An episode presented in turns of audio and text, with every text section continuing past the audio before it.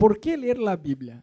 No sé, ¿qué, ¿qué, contestarías vos si alguien te hace esta pregunta? Che, vos vas a la iglesia, tenés la costumbre de leer la Biblia, esperamos, ¿no? Como un buen cristiano. Y te pregunta, che, pero ¿por qué lees la Biblia? ¿Qué contestarías vos a una pregunta así? Quizás algunos iban a decir, y bueno, porque desde chico me lo enseñaron.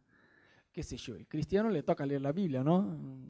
Pero ¿sabes qué, chicos? Cuando hablamos de vida devocional, solemos poner mucha énfasis, le damos mucha énfasis a la oración. ¿Cómo va tu vida de, devocional? Ni siquiera a veces decimos vida devocional, decimos vida de oración. Y la Biblia muchas veces como que se queda a un costado, ahí, como rechazada, ¿no? Como lo importante es tu vida de oración, el ayuno. Y la Biblia muchas veces se queda como, y la Biblia, como, qué sé yo, es una tercera parte ahí que no solemos entender muy bien muchas veces el porqué de leer la Biblia, ¿no?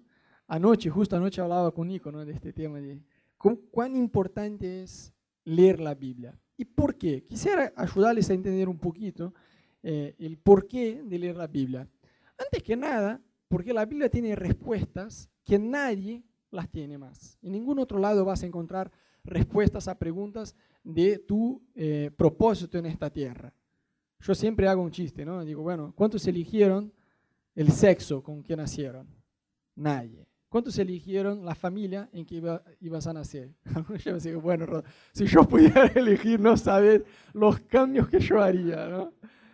Nadie eligió su nacionalidad, eh, cómo iba a ser eh, la fecha de tu nacimiento, en qué país ibas a nacer, en qué familia se iba a estar, cuáles características físicas, eh, psicológicas, temperamentales de alguno. Nadie eligió eso. Todo eso ya viene en un paquete que se llama propósito de Dios. Entonces, las preguntas más importantes que tenemos en vida, de, de dónde vine, para dónde voy, qué pasa cuando morimos, qué hay de la eternidad, qué onda este tal de Jesús. Todo eso son cuestiones que la ciencia no puede contestarnos, la sociedad no puede contestarnos, son respuestas de preguntas más importantes, están en la Biblia. En ningún otro lado las vamos a encontrar. Pero más allá de respuestas de cuestiones o de preguntas existenciales, por así decir, la Biblia también tiene consejos y consejos sabios de todo. La Biblia habla de absolutamente todo. Amistad, matrimonio, sexo, trabajo, iglesia, dinero, de todo. La Biblia no, no deja de hablar absolutamente de ningún tipo de situación. Hay de todo en la Biblia. Mira, yo separé algunas partes eh, que hay en la Biblia. Mira, profecías, historias, leyes, poesías, música, literatura sapiencial, cartas, biografía, oratoria, parábolas, filosofía, dramas, exposiciones y sermones. Wow. Y aún así hay gente que piensa que solo gente ignorante lee la Biblia o la cree. ¿no? Mira la cantidad de riqueza que está en la Biblia.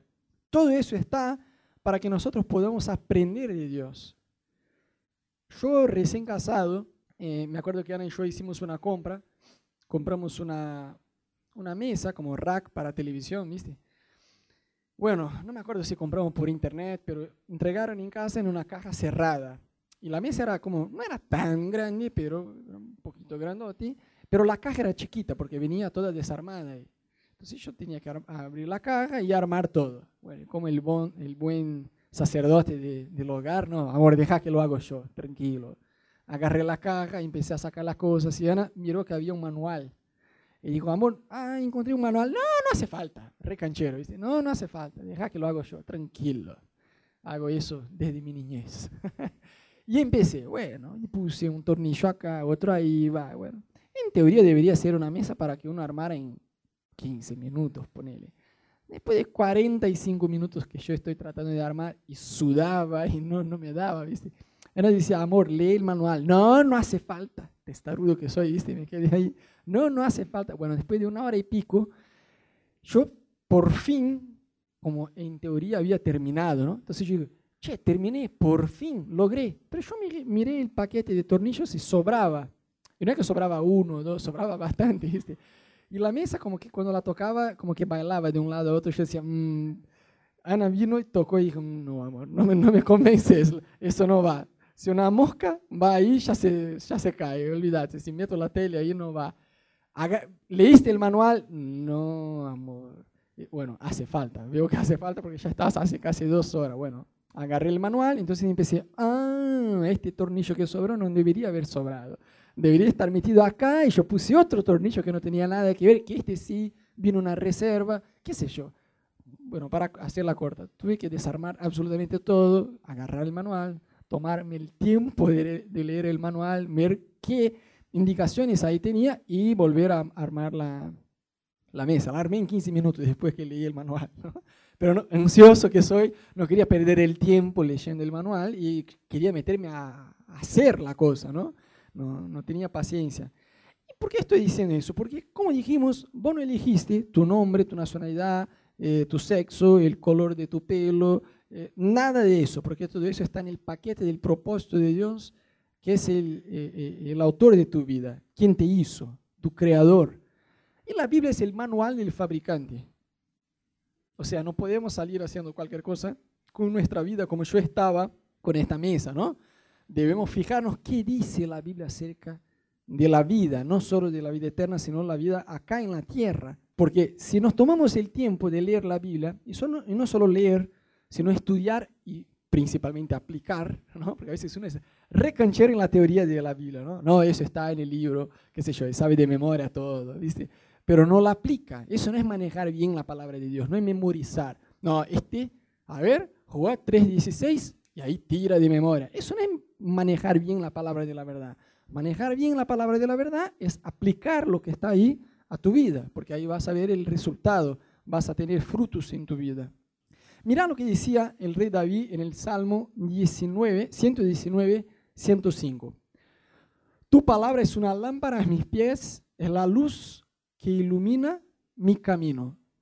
¿Cuántos ya se despertaron en la mitad de la madrugada después de haber comido una pizza a la noche anterior con sed y tenías ganas de tomar agua, de hacer pis, qué sé yo, y te levantaste en la mitad de la madrugada, todo oscuro? ¿Cómo te manejas cuando está oscuro? Despacito, ¿no? Te manejas así, no vas con todo ahí porque está oscuro, vas a caer, te vas a lastimar, entonces va como palpando las cosas. ¿Sí o no? ¿O soy solo yo? Una vez yo me desperté, miré a Ana y tenía el pelo, chicos, parecía una planta de esta samambaya, dice. Viste que estaba así, yo decía, wow, no lo puedo creer, volví a dormir. a veces nos despertamos en la mitad de la madrugada y por ahí vamos al baño, vamos despacito, palpando todo, porque no podemos mirar las cosas, no podemos caminar con libertad, con velocidad, con seguridad. Y en la vida es igual. Por eso David decía, tu palabra es lámpara para mis caminos para mis pies. Porque va a alumbrar y cuando se alumbra, yo puedo caminar con seguridad. ¿Cuántos ya se quedaron en este? Uf, se me aparecieron tres oportunidades laborales. Yo siempre digo que peor que puertas cerradas es muchas puertas abiertas, ¿no? Porque no sabes a, dónde debes ir, ¿no? Es como, yo siempre digo que empleo es como novia. Estás soltero, no te toca nada. Cuando te pones de novio con alguien, dices, uh, había otras oportunidades y yo no sabía, no me había enterado, ¿no? Con empleo es igual. Entonces, peor que oportunidades cerradas, son muchas puertas abiertas, porque ahí voy a decir, yo de ansioso quiero entrar en todas, pero no puedo, tengo que elegir. ¿Y cuál es la mejor decisión? ¿Debo entrar en eso? ¿Debo tomar esta decisión? No debo. ¿Debo aceptar esta propuesta? No debo. ¿Debo cambiar de ciudad? No debo. ¿Me caso ahora o espero más? ¿Cuánto ya? Bueno, día a día, ¿no? Esa es parte de vivir. Pero digo, Dios quiere alumbrar nuestro camino con su palabra para que podamos ver el camino y con seguridad caminar. No quedarnos como una cucaracha mareada de un lado a otro. ¿Qué debo hacer? ¿Dónde se me abre? Entro. No. Y lo que no funciona, yo entiendo que no fue de Dios. Bueno, te vas a romper la cara miles de veces si, si funcionas así, ¿no? Entonces, tu palabra es una lámpara a mis pies ¿Y por qué debemos creer en la Biblia, Rodo? Porque, ah, desde chico me enseñaron. No, debemos creer en la Biblia por varias razones. Hace unos meses yo escribí un texto en, el, en el, sitio de la iglesia. Va, en realidad fue antes de tener el sitio de la iglesia en el blog que teníamos. Eh, y el título era, yo lo escribí en portugués en, en un primer momento, que decía 10 razones por las cuales creo en la Biblia. Y por ahí nombré 10 razones por las cuales creo en la Biblia. ¿no? Y quisiera hacer un repaso con ustedes de eso, porque la verdad que está muy bueno, eh, eh, viralizó, mucha gente compartió y comentó. Y la verdad que si uno se fija en lo que dice la Biblia acerca de sí misma, se hace mucho más fácil creer en la Biblia. La primera razón es porque el contenido de la Biblia es específico. ¿Cuántos ya escucharon una historia del estilo a mucho y mucho tiempo atrás? ¿no? Esta clase de historia Andrés y Ali deben contar a Loli cuando se va a dormir, ¿no? Bueno, hija, te cuento una historia. Hace muchos, mucho tiempo atrás, muchos años. Eso no es nada específico, no hay forma de averiguar, de verificar si es verdad o no. Pero si vos agarras, agarras la Biblia, por ejemplo, el libro de Jeremías, capítulo 1, de 1 a 4 ya describe todo. En el primer día del octavo año del rey X, de hijo de no sé qué, te da con precisión desde cuándo se pasó la historia. O sea, podés averiguar. ¿Cuántos ya se aburrieron a leer eh, genealogía bíblica. Este que fue el hijo de este, que fue el hijo de este. Sea, ah, no, tómatela, olvídate, ya me aburrí. Bueno, justamente por esta genealogía supuestamente aburrida, porque no nos metemos a entender quién es hijo de quién y qué pasó, porque si entendiéramos no, no sería tan aburrido. Pero bueno, gracias a estas eh, genealogías tan precisas en la Biblia, podemos verificar las informaciones que ahí están. Es muy distinto de, bueno, hace mucho y mucho tiempo atrás. No, olvídate, eso no, no hay forma de averiguar. La Biblia es muy específica. Otra razón es porque no hay cómo negar la historia de la humanidad. Es decir, si nos fijamos en el Antiguo Testamento, Dios se reveló a la gente, al mundo, a través de una nación que se llama Israel. Y gente, no es eh, ficticio la cosa. Israel existe, ¿me entendés? Es una nación como Argentina existe.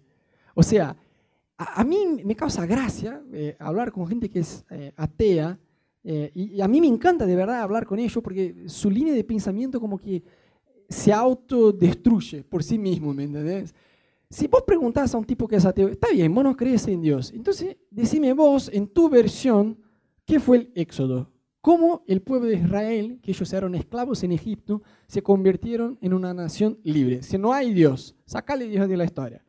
¿Cómo ellos llegaron a ser, no es una persona, una familia, un grupo o un barrio, una nación con millones y millones de gente, llegaron a ser libres? Entonces vos te fijas en internet, viste que los científicos supuestamente tienen respuestas a todo, ¿no? Entonces yo leí otro día uno que explicaba el éxodo, decía que el milagro del mar, del mar abrirse era como el efecto este en Brasil que hay por Oroca, que una junción del río con el agua y que se abre. Dice, está bien, a ver, nos metamos ahí, ¿no? Antes que nada, ¿qué ellos hacían al borde del mar? Si ellos eran esclavos, es que ya habían salido de allá. Entonces la pregunta arranca mucho antes del milagro del mar abrirse. ¿Cómo estaban ahí? Si ellos eran esclavos. Si Dios realmente no existe y nos sacó ellos de ahí, ¿cómo estaban ahí? Y aparte sería mucha suerte abrir para ellos y cerrar para los enemigos. Y después, cómo sobrevivieron en el desierto. No había un McDonald's del otro lado. Tuvieron que literalmente ser sostenidos por Dios. Ahí eh, un chabón escribió, que era un científico, ¿no? Ah, eh, recontra inconverso, escribió que no, el maná, que era el pan que Dios hacía llover de una forma sobrenatural para sostener a su pueblo, eran hongos. O sea, ah, está bien, perfecto. Y, sobrevivieron 40 años con hongos. Sí, sí, sos un genio. Está genial. Eso sí, tiene todo sentido. Entonces, es muy, muy tonto no creer en la Biblia porque no hay como negar la historia de la humanidad, no solo de Israel. La Biblia menciona una bocha de ciudades, de naciones, de guerras, de reyes, gente que no es como Santa Noel, Santa Claus, eh, gente real, reyes. Si te agarras un libro de historia, bueno, cualquier historia va a estar eh, fechada con AC o DC, antes de Cristo, después de Cristo. O sea, es solo estudiar historia para creer en la Biblia, ¿no? Para entender que de verdad es la palabra de Dios. Otra razón son por las evidencias arqueológicas. ¿Sabe que eso a, la prensa no les interesa mucho, ¿no? A Clarín no, le interesa decir evidencias arqueológicas que confirman que la Biblia es verdad, ¿no? A ellos les interesa mucho más decir, qué sé yo, fíjate la nueva novia de Tinelli, qué sé yo, cualquier pavada así porque va a vender más.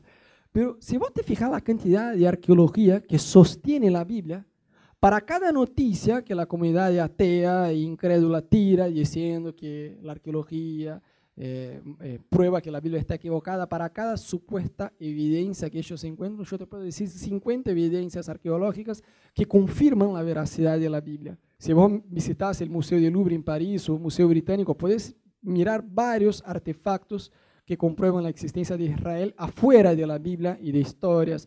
La piedra moabita, el prisma de barro de Sennacherib. Bueno, hay un montón de cosas ahí. Hay un chabón, si vos querés googlear después, Ronald Waite, el chabón este fue un arqueólogo cristiano que descubrió una bocha de cosas, pero nunca tuvo el espacio en la prensa como para darle voz al chabón, pero de, verdad el chabón descubrió un montón de cosas que eh, no salió en los medios, ¿no? Después, porque el libro más leído, vendido, traducido y perseguido en el mundo, y con una larga distancia del segundo puesto. Es decir, hay libros que por ahí se quedan como bestseller, pero no sé, por un tiempo. Y después, chao, se va, viene otro que es más canchero para escribir y, la cosa va cambiando, ¿no? Entonces, imagínense que el primer libro más vendido, leído, traducido en todo el mundo es la Biblia y hace años y con una larga distancia del segundo lugar. Esto por sí solo ya debería ser algo como mínimamente curioso. Porque no se trata solo de popularidad, ¿me entendés? La Biblia fue el libro más perseguido de la historia. ¿Y cómo que el libro que fue más perseguido de la historia pasó a ser el libro más leído, traducido y leído? ¿Me entendés? O sea, no es solo que sobrevivió a la persecución, sobrevivió a la persecución y se convirtió en el bestseller mundial desde hace mucho y ni siquiera eh, el segundo lugar se acerca. O sea, como mínimamente eso debería llamarnos la atención de decir, hey, hay algo sobrenatural por detrás de eso. Porque no se trata de popularidad, ¿me entendés? Después, porque es la palabra de Dios. Es decir, la Biblia es muy gracioso porque si vos te fijas, la Biblia tardó aproximadamente el tiempo de producción de la Biblia entre 1500 y 1600 años, ¿no? Y aproximadamente 40 autores la escribieron, pero ellos vivieron en etapas completamente distintas de vida. Es decir, ellos no se, ellos no se conocieron. Moisés no era amigo de Pablo. ¿Viste, Cami? Ellos no eran amigos, no eran vecinos, no, no se conocía. La primera de Pablo eh, no fue. primera de Pablo es buenísima. Bueno, Pablo no conocía a Moisés, que tampoco conocía a David, ¿me entendés? Que tampoco conocía a Pedro. Es decir, ellos vivieron en etapas completamente distintas uno del otro. ¿Y cómo ellos pudieron hablar la misma verdad acerca de Dios? Viviendo en etapas completamente distintas. Es más, vos no te das cuenta de diferencia literaria entre un libro y otro. Vos no ah, este acá, a ver, estoy leyendo, qué sé yo, Génesis, ah, Moisés, era un chabón que fue educado desde chico, era un chabón intelectual. Bueno, ahora yo estoy leyendo Segunda de Pedro, pero el tipo me parece como un lenguaje muy de pescador, ¿no? Un chabón que manejaba pez, no tenía la costumbre ni siquiera de leer y escribir. No te das cuenta de eso. O sea, la Biblia está compuesta de autores que van desde reyes hasta esclavos, desde libre hasta lo que son prisioneros, de gente muy intelectual y de gente más simple, gente que pescaba y no, no era un genio intelectual, ¿me entendés? Pero todo eso está condensado en un mensaje. El, centro, la parte central de la Biblia, en cada libro es Jesús y su obra redentora en la cruz. Entonces, ¿cómo eso por sí solo de vuelta ya sería un milagro? ¿Cómo puede ponerle Isaías haber hablado de Jesús 700 años antes de que Jesús viniera. O así, eso por sí solo ya es una locura, ¿no? Entonces, es la palabra de Dios. Después es una biblioteca divina, ¿no? Como ya dijimos, hay profecía, historia, ley, poesía, música, literatura sapiencial, cartas, biografía, oratoria, parábolas, filosofía, dramas, exposiciones y sermones. O sea, hay una riqueza tremenda ahí para nosotros en su palabra. Después, porque no me exige tanta fe como la ciencia. no, no como la ciencia, porque la ciencia es, son cosas observables, entonces la verdad que la ciencia no nos exige fe. Pero la teoría de la evolución, ¿viste? No, porque hace 55 mil millones de años pasó eso. Está bien, chavos, a ver. Cuatro años atrás se cayó un avión que volaba para Europa en el océano y hasta el día de hoy ni siquiera lo encontramos. Y vamos a decir que pasó hace 55 mil millones de años atrás. Vamos a estar cargando.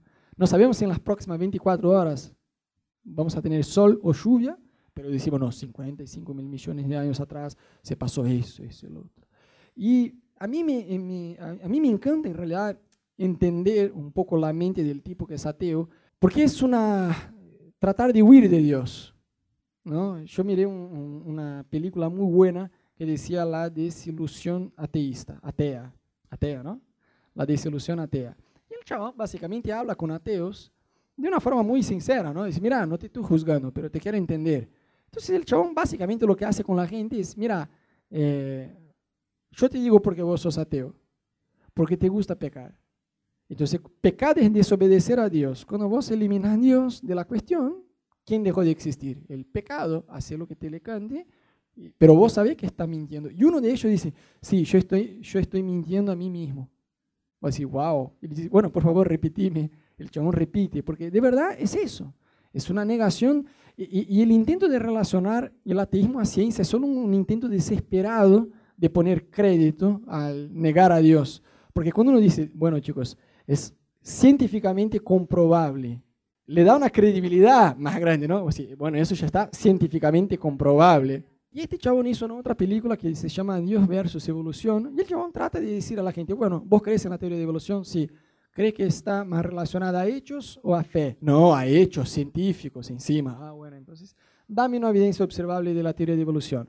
No, porque el pajarito, porque la bacteria, porque eso, porque el otro. Y el chabón dice, bueno, el pajarito siguió siendo pajarito, la bacteria sigue siendo bacteria. No hay un cambio de especie. Que la teoría de evolución dice que una especie puede evolucionar hacia otra. No hay un cambio de especie. No, pero pasa que el cambio pasó muy despacio. Tardó como 55 mil millones de años. Bueno, entonces vos crees en eso, pero no es que ves, constatás y científicamente es comprobable tanto no es comprobable, ah, los fósiles, es todo un chamullo supuestamente científico, pero tanto no es científico que más de 600 científicos de las mejores universidades del mundo rechazaron formalmente la teoría de evolución a través de un documento, por falta de pruebas, porque la ciencia o es o no es. A ver, no es nada polémico la ley de la gravedad. Se observa, ya está, ¿me entendés? La teoría de evolución es un chamucho cualquiera, pero no es comprobable. O sea, uno cree en eso. Es una cuestión de fe y una fe ciega. Pero la Biblia no. Para volver a la teoría de evolución tendría que volver a millones y millones de años hacia atrás. Pero para creer en la Biblia, solo algunos miles de años. O sea, mucho menos el tiempo, ¿me entendés? Después, porque yo la puedo vivir. Es decir, todo lo que está en la Biblia yo la puedo probar. Yo puedo probar en mi vida la fidelidad de Dios. Yo puedo probar en mis relaciones, en mi matrimonio, en mi vida financiera, en mi vida emocional. En todo eso, yo la puedo vivir. Es real, no es un cuento de hadas, ¿me entendés? Yo siempre que hablo con un chabón así que no crees, digo, bueno, entonces yo te desafío. Ya que no crees, total, no pasa nada, ¿no? Eh, yo me acuerdo de un amigo, un paréntesis en esta historia, que estaba evangelizando un tipo que era ateo y decía, bueno, vos no crees en Dios, ¿verdad? Bueno, entonces déjame orar por vos. Está bien, Abre así tus manos. El chabón abrió las manos. Señor, yo te pido por este hermano que es ateo, que aún en esta semana vos, lo puedas, vos puedas matar a él y a toda su familia. Y el chabón, oh, ¿qué estás haciendo? Dice, vos no crees, si vos no crees, no pasa nada. El chabón, no, pero estás orando así como, bueno, estoy orando al Dios que vos no crees, no pasa nada. O vos crees. En el fondo sabes que estás, ¿no? Negando el obvio. Pero bueno, es un genio el chabón. Pero viste que yo, yo puedo vivir la Biblia, puedo vivir de verdad la palabra de Dios. Es comprobable, está muy bueno porque es algo práctico, yo puedo probar. Entonces es algo que yo siempre digo cuando estoy charlando con alguien así, es digo, bueno, vos ya no crees en Dios. Entonces por ahí decile, cuando llegues a tu casa, Señor, ¿sabes qué? Yo no creo que vos sos real, pero si vos sos real, mostrame yo te quiero conocer. Pero así eso de corazón abierto, ¿no? Para volver acá semana que viene y decir, no, Rodo, si no pasó nada. Bueno, ahí no va a pasar nada de verdad. Pero si de verdad vos permitís, si vos le permitís a Dios mostrarse, a, revelarse a vos, vas a empezar una aventura nueva en tu vida. ¿no? Entonces es una forma también muchas veces de evangelizar a la gente que no conoce a Jesús. Después, porque las profecías se cumplen. A mí me causa gracia cuando veo un partido de fútbol en la tele y ponerle que al final uno levanta una placa que dice, yo ya sabía el resultado, ¿no? Bueno, chicos, después que ya se terminó el partido es fácil levantar la placa y decir, ya sabía. Pero antes del partido decir, hey, va a ser 2-1. Corinthians gana Boca 2-1, fácil. Y bueno, esto todos ya sabíamos, no, no hace falta inventar muchas cosas, ¿no? Pero digo, otra cosa es después, una cosa es después del partido, otra cosa es antes que arranque eh, el partido. La Biblia tiene profecías que ya se cumplieron y que estaban ahí antes de haberse cumplido. La Biblia hablaba de Jerusalén, hablaba de Babilonia, habla de tantas naciones que si vos vas a una biblioteca, acá si vas a la Biblioteca Nacional, ahí en Recoleta, agarras un libro de historia, vas a leer acerca de estas cosas. Y ya estaban en la Biblia antes que sucedieron. A ver, vamos a hacer una prueba de una evaluación de conocimiento bíblico. ¿Eh? El ar, yo voy a decir ustedes van a completar, ¿eh? El arca de Noé, Isaías, de primera de Pablo. El arca de Noé tenía animal. Bien, está bien, ustedes ya están cancheros con el tema. Ya está, el conocimiento básico ya saben. Bueno, Isaías profetizó acerca de Jesús. Y voy a decir, wow, ¿cómo? Si el chabón vivía 700 años antes de Jesús. Entonces, ¿cómo el chabón podía decir que el castigo que estaba sobre él fue que nos quitó el pecado? Por nuestros pecados fue castigado. ¿Cómo que el chabón podía profetizar acerca de Jesús si vivía 700 años antes? Y estas fechas son comprobables, digo, ya era una etapa que tenía literatura y todo eso, no era como en la época de Génesis, ¿me entendés? O sea, hay profecías que ya se cumplieron y hay profecías que se están cumpliendo.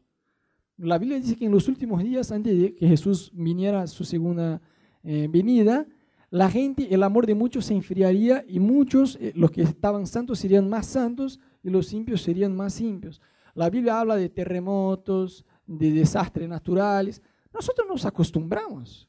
Yo de verdad, de chico me acostumbré a mirar en la tele, terremoto acá, terremoto allá, tsunami, qué sé yo, cada vez más cosas así, ¿no? Uno se acostumbra, pero la Biblia ya profetizaba acerca de todo eso, ¿no? Y por último, porque yo tengo una relación personal con el autor. Si vos me entregás un libro y me decís, Rodo, este libro, eh, la autora es Ana Raquel.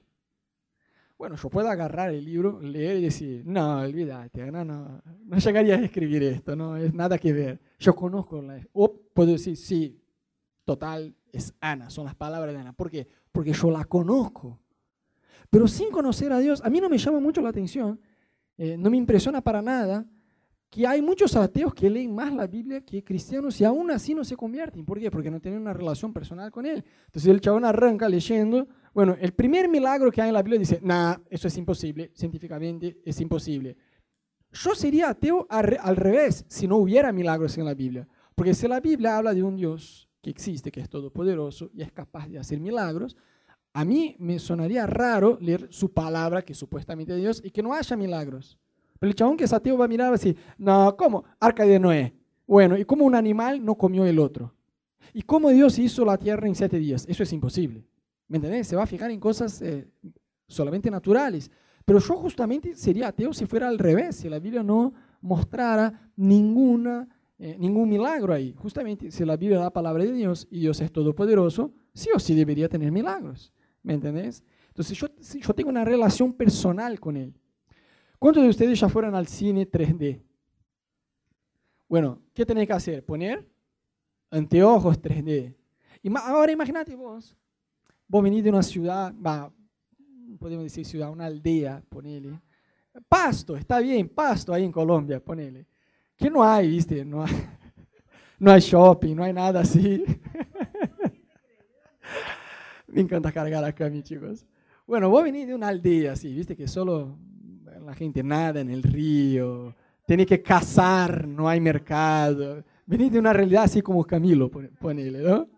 No sabe qué es pasaporte, DNI, nada de eso. Vos decís, avión en Ezeiza, piensa que es un caballo que está ahí en Ezeiza, que le va a llevar a su aldea, ¿no? Pero bueno, ponele que vas a venir de una realidad así. Y bueno, solo ir al cine ya sería toda una revolución, ¿no? Pero imagínense que encima vas a un cine 3D pero no entendés qué onda de los anteojos y por ahí no pones los anteojos. Entonces imagínense cómo sería mirar un cine 3D sin los anteojos 3D. Sería raro, ¿no? Confíense en que ustedes ya hicieron el Antes, ah, qué copado. Saco y pongo, saco y pongo. Sí, ya sé, todos hicimos. Pero imagínense que está toda la película sin mirar. Y va a decir, pero encima, ¿por qué es más caro? Se ve todo borroso. Y encima decir, qué gente rara esta, porque hace así como si alguien le fuera a pegar, y todos le hacen juntos y decir, esta gente. O sea, el cine 3D no tendría ningún sentido sin el anteojo 3D. ¿Sí o no? Es igual. El cine es la iglesia, los que están viendo somos nosotros, pero sin la relación personal con Jesús no tiene mucho sentido. Sin conocer al Espíritu Santo, vamos a leer la Biblia, va a ser un libro aburrido. Si vos me decís, Rodo, pero me pongo a leer la Biblia, te confieso, no sé, voy al Levítico, es aburrido. Bueno, si llegaste hace un mes, yo te entiendo, pero con el paso del tiempo, Dios espera que vos y yo tengamos madurez de entender todos los libros que están ahí. Uh, Rodo, estás enojado hoy. No, no estoy enojado.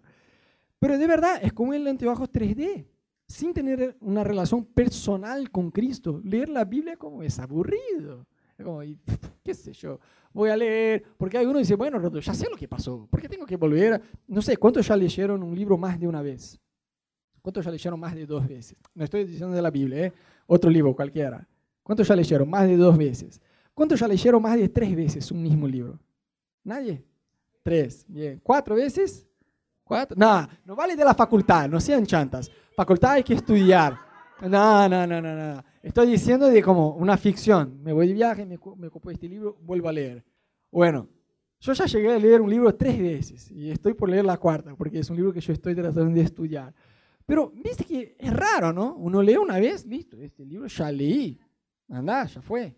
Pero la Biblia, chicos, no es un libro que uno diga, ah, tengo que leer una vez entera y listo, ya leí la Biblia, chao, nunca más la leo. No, tenemos que volver a leer, porque hay verdades en la palabra de Dios que van a ser reales en mi vida hoy.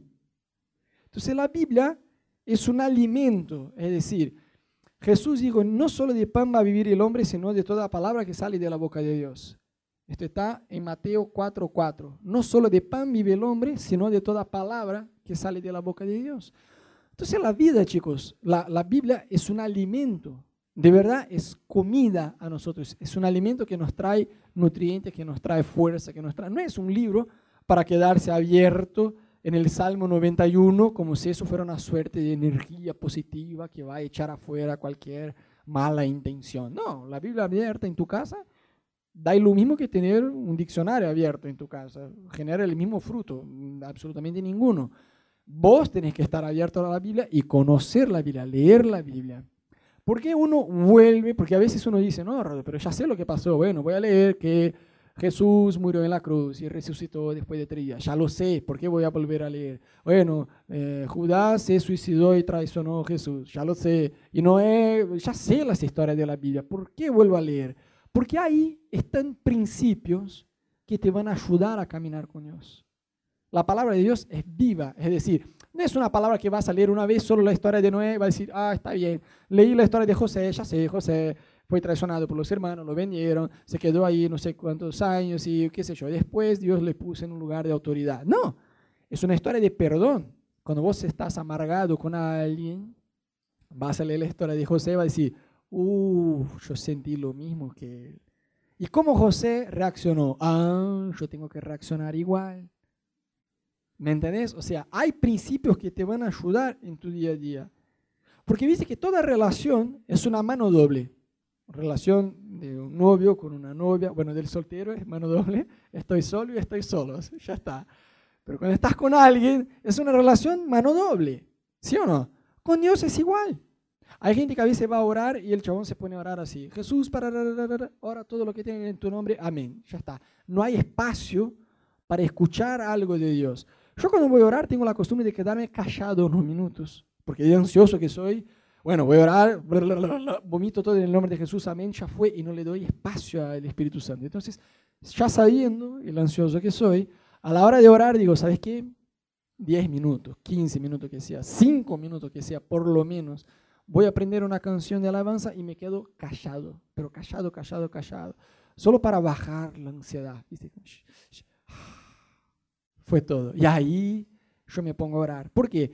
En estos minutos el Espíritu Santo muchas veces ya empieza a hablarme. Porque solo de tranquilizarme en la presencia de Dios, No estoy pendiente de que si alguien me está contestando, si voy a vender un curso, si me llegó un mail, si alguien me escribió por WhatsApp. No, estoy solamente para Él. ¿Me entendés? Si yo no puedo frenar el celular por una hora para orar, olvídate, estoy recontradicto, necesito un tratamiento, ¿no?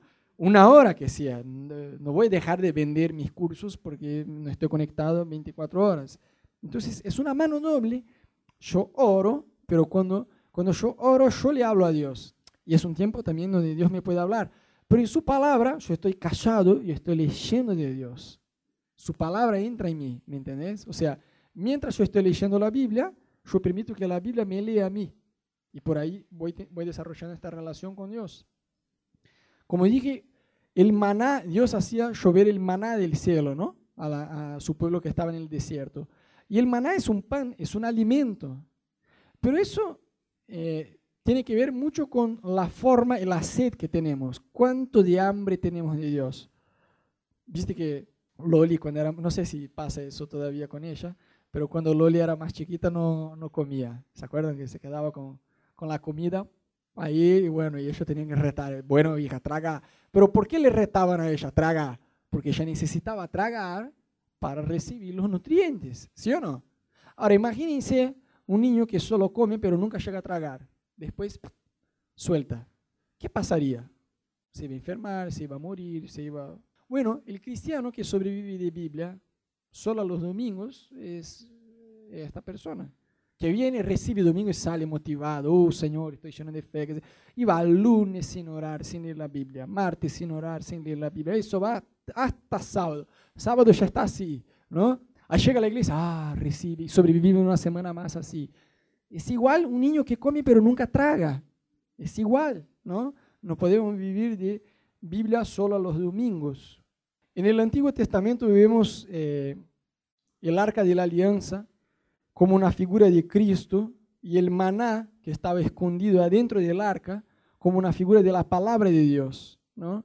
Y hay, hay un, versículo que, que, me encanta, que, que, está en este libro de Colosenses 1.3, que dice así, quiero que sepan que es de grande la lucha, es grande la lucha que sostengo por ustedes y por los que están en la Odisea lo mismo que por todos que nunca me han visto personalmente, para que su corazón se anime y que para permanezcan unidos en amor, hasta que alcancen toda la riqueza que provienen de la convicción y del entendimiento. Ahora fíjate lo que dice, para que conozcan el misterio de Dios, el Padre y de Cristo, en quien, o sea, está hablando de Cristo, se hallan escondidos todos los tesoros de la sabiduría y del conocimiento. Igual que el maná escondido en el arca de la alianza. O sea, algo que está escondido, uno debe encontrar. ¿Sabes que cuando era Pascua en Brasil y yo era chico, mi mamá ocultaba el huevo de chocolate, ¿no?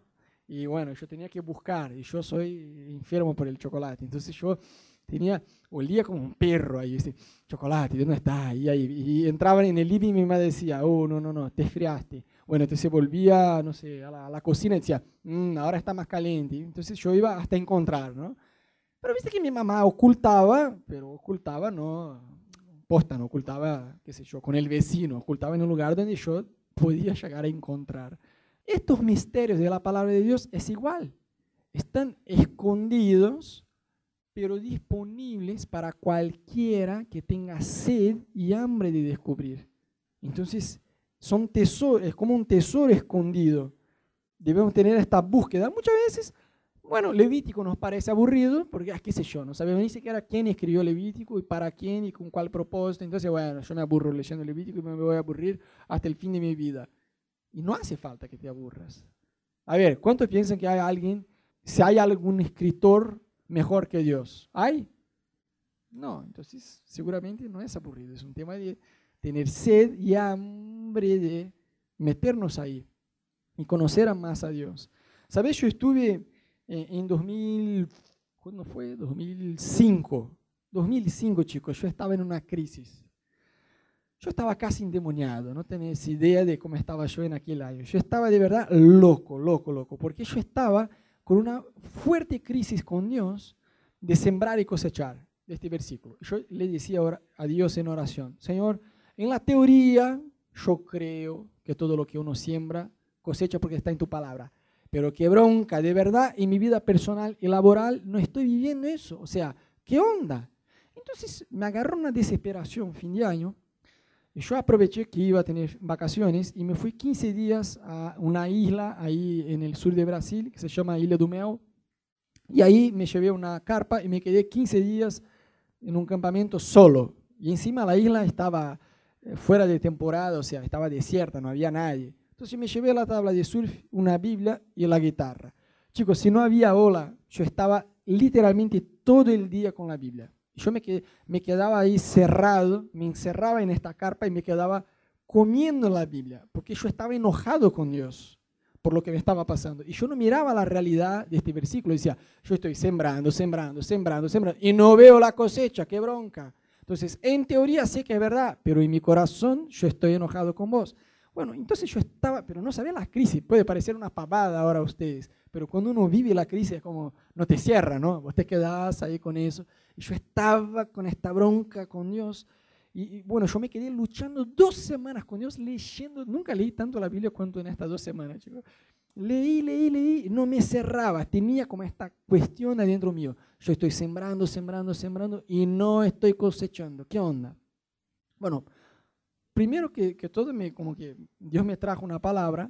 Yo estaba leyendo un versículo que yo ya había leído un millón de veces antes, pero la ficha nunca me había caído, ¿no? Y ahí, orando, buscándole a Dios, Dios me hizo leer el versículo este que decía, no se preocupen por el día de mañana, porque miren a los pájaros. Y decía, los pájaros no siembran y aún así ellos cosechan. Aún así Dios le da de comer. Dios, y fue como por primera vez yo estaba en esta pelea con Dios. Yo estoy sembrando no estoy cosechando. Cuando yo leí fue como, ¡pum! Se me cayó la, la ficha, ¿no? Como, Los pájaros no siembran y ellos cosechan, porque yo estaba en mi justicia propia, ¿no? Yo estoy sembrando, tengo que cosechar. Cuando yo leí que los pájaros no sembraban, pero sí que ellos cosechaban, que Dios les sostenía, yo entendí que parte de lo que cosechamos no es solo fruto de nuestra siembra, sino de la bondad de Dios. Puf, y eso se me cambió todo, ¿no? Porque yo estaba, yo merezco eh, cosechar porque yo estoy sembrando. Cuando yo miré que los pájaros no sembraban, pero sí cosechaban, yo dije, ah, entonces no es solo porque yo estudié, porque yo trabajé, porque yo estoy haciendo lo que corresponde, vos tenés que bendecirme. No, no, no, no, no, no. Sí, hay una realidad que yo tengo que hacer lo mío para que Dios también me prospere, ¿no? No puedo quedarme en casa ahí mirando tele todo el día, Señor, bendice mi facultad, bendice mi trabajo. No, no va, tengo que hacer lo que corresponde. Pero la cosecha no es solo porque yo hice mi parte. ¿Me siguen? Está también la bondad de Dios, la fidelidad de Dios. Y reconocer eso, uff, chicos, esta nube gris que estaba con esta crisis interna, se me fue así. Y también entendí que parte de cosechar a veces podría llegar a tardar años. Necesitaba esta lección antes de venir a Argentina. Viste que acá estamos sembrando hace casi cinco años y muchas veces decís, che, veo, pero no es compatible con el nivel de renuncia y esfuerzo, ¿no? Y te quedas con esta crisis. Yo hace como dos meses atrás, Dios me trajo una palabra que estaba empezando una nueva etapa en la iglesia, donde íbamos a cosechar cosas que habíamos sembrado años y años y años. Y yo creo que esta etapa recién arranca. Vamos a vivir como iglesia juntos, una etapa donde vamos a cosechar juntos todo lo que ya sembramos en el pasado. Pero chicos, fueron casi cinco años sembrando, sembrando, así, ¿y qué onda? ¿No? Y siembra, siembra, ¿y qué onda? Tendría que haber entendido la palabra de Dios respecto a este, a este tema allá en el pasado. Pero solo entendí porque era un tesoro que estaba escondido y yo me puse las pilas a buscar. ¿Sabes, chicos? Yo no quiero, con eso que voy a decir, que ustedes eh, se queden como temerosos de buscar consejos. ¿eh? A mí me encanta eh, darte consejos de la Biblia, Ana también. Pero, ¿sabes? Muchas veces vamos por el fast food, ¿no? Bueno, a lo mejor le pregunto qué onda y ya me dice lo que dice la Biblia ya está, no tengo que ir ahí buscar. Pero sabes que muchas veces decimos, che, no sé qué hacer en esta situación. Y yo siempre pregunto, ¿no? como para provocar. ¿Qué dice la Biblia acerca de este tema? Hírodo, no, ni idea. No, ni idea, no. Una cosa si estás en la iglesia hace un mes, otra cosa si, si ya estás caminando con Dios. O sea, no, sí que tengo que buscar qué dice la Biblia acerca de este tema. Te aseguro que dice. Habla de todo, absolutamente de todo. Algo dice o se nos dice de una forma directa. Hay principios que por ahí te van a ayudar a entender qué dice la Biblia. ¿Y por qué? Mira lo que dice Salmo 25, 14. Los secretos del Señor son para los que le temen y Él les dará a conocer su pacto. O sea, intimidad con Dios no es para cualquiera. Y no es porque Dios es un Dios que hace excepción de personas, porque Dios no hace excepción de personas, sino de actitudes. Entonces, hay una intimidad con Dios que te espera, que me espera. Pero no todos probamos porque tenemos que tener una actitud de buscar como si fuera a buscar oro. ¿Viste que el chabón cuando va a buscar oro se pone ahí en el río y se queda horas y horas y horas sudando? Pero ¿por qué se toma el tiempo? Porque va a encontrar oro. Vale plata, chicos. ¿eh? Entonces el chabón se queda ahí hasta encontrar oro. Y nosotros muchas veces ponemos una meta muy miserable, ¿no? Bueno, voy a leer un capítulo de la Biblia por día. Bueno, encima agarramos Salmo, que tiene un capítulo así, ¿no? Que lees mientras estás en el baño, lees. Y dices, bueno, ya está, ya cumplí mi meta de leer un capítulo de la Biblia por día. Y no vamos, estamos buscando oro, pero como quien busca plástico. O sea, no, estoy buscando oro, tengo que meter la mano ahí y ver qué dice la Biblia acerca de este tema. El rey David decía, ¿no? En mi corazón he atesorado tu palabra para no pecar contra ti. Es decir, el pecado te enfría con Dios. Yo agarré una Biblia una vez y decía una frase que es muy, pero muy verdadera. En la tapa de la no, en la tapa no, en la contratapa dice, cuando ya veis, la primera hoja. Es un chanda. En la contratapa decía así, o este libro te apartará del pecado, o el pecado te apartará de este libro. Yo dije, uff, ¿cómo es verdad? ¿Cómo es verdad? Porque cuando uno peca, espiritualmente se pone más débil, más flojo, más bajoneado. Hay cualquier, cualquier pavada que te pasa, estás bajoneado. Pero cuando uno peca, se va enfriando por Dios y ya no tiene ni siquiera ganas. Si el Levítico te parece aburrido, cualquier libro te va a parecer aburrido cuando estás en pecado. Pero cuando decís no al pecado y te santificás y comes de la Biblia, no solo tenés ganas de buscarle más a Dios, sino que tenés fuerzas para buscar más a Dios. Entonces, cuando se te presenta una tentación, vos podés decir, no, porque tenés el temor de Dios adentro tuyo y tenés fuerza para decir no al pecado.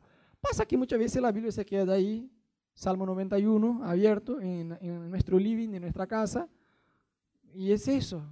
Entonces, cuando viene el pecado, estamos muy flojos, estamos muy vulnerables. Entonces, más allá de la oración, chicos, que es un tema que ya hablamos y vamos a volver a hablar miles y miles de veces, de tener un tiempo y un lugar reservado para orar, tan importante cuanto la oración es tener un tiempo y un lugar reservado para leer la Biblia. Amén. Chicos, de verdad no es una frase de impacto. Eso te va a cambiar la vida. De verdad va a cambiar tus relaciones, va a cambiar tu familia, va a cambiar tu trabajo, va a cambiar tu vida emocional, o si no, digo, hay oro, pero la actitud debe ser de quien está buscando oro.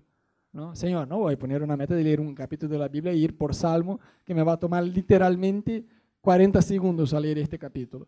Voy a ponerme la pila, qué sé yo, voy por por lo menos tres capítulos por día y voy a leer más allá de salmos, ¿no? Voy a leer cosas que realmente... Voy a buscar temas. Viste que hoy tenemos una facilidad que gente del pasado no tenía. Hoy si vos te metes en internet, yo quiero entender todo lo que la Biblia habla, acerca de vida financiera. Pone en internet, te sale todo. Todo lo que la Biblia habla de perdón, de amistad, de sexo, de lo que sea. Bueno, hablemos de temas más interesantes. ¿no?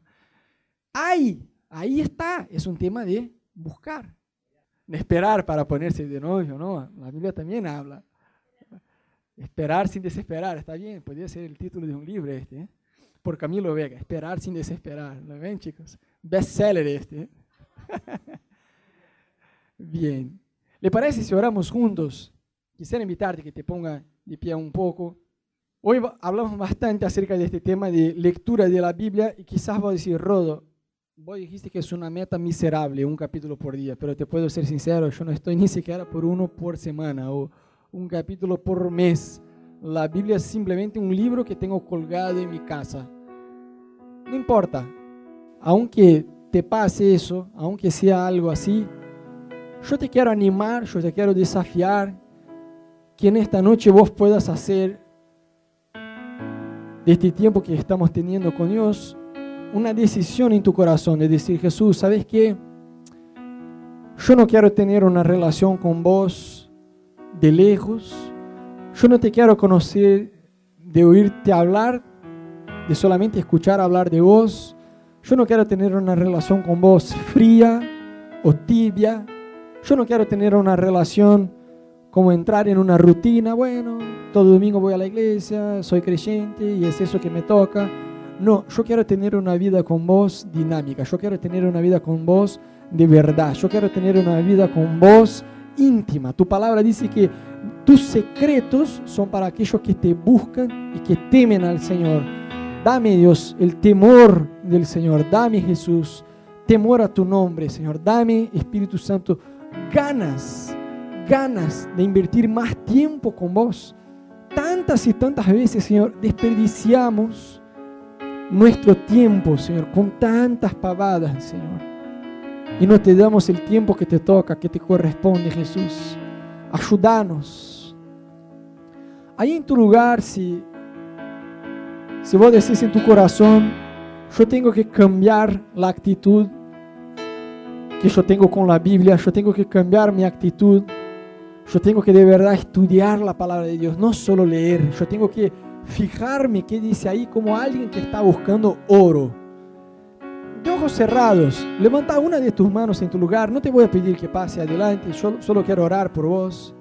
Pero que ahí en tu lugar vos diga, Señor, acá estoy, acá estoy. Yo quiero a partir de hoy, a partir de hoy, empezar una nueva caminata con vos. Yo quiero conocer más tu palabra, Dios. De verdad quiero conocer más tu palabra.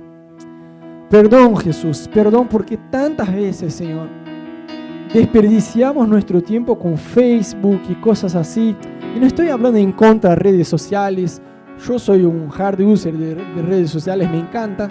Pero más allá de Facebook, más allá de Instagram, más allá de Internet, de cualquier cosa, de Netflix, Señor, ayúdame a tenerte a vos en prioridad, Señor. Ayúdame, Espíritu Santo, a, a cambiar hábitos, a cambiar costumbres que ya tengo incorporadas en mi vida, Jesús.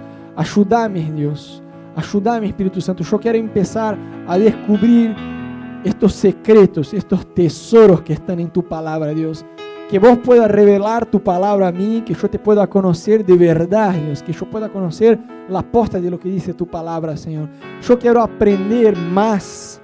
Yo no quiero seguir siendo alguien ignorante respecto a cosas espirituales. Yo no quiero seguir siendo alguien ignorante respecto a las cosas de Dios. Yo quiero conocerte, Jesús, de verdad. ¿Qué dice tu palabra? Pero no solo qué dice tu palabra, sino cómo te puedo obedecer, cómo puedo conocerte más, Jesús. Dame, Espíritu Santo, en esta noche un deseo de volver a enamorarme más de vos, de ponerme las pilas a buscarte de verdad, Jesús. No, quiero ser un cristiano flojo, no quiero ser un cristiano que sobrevive de domingo en domingo, sino yo quiero ponerme las pilas para conocerte de verdad, Jesús. Dame sed, dame hambre por tu palabra, que yo pueda comer tu palabra, que yo pueda alimentarme de tu palabra, que yo pueda conocerte de verdad, Jesús. Este es el deseo de mi corazón. En el nombre de Jesús.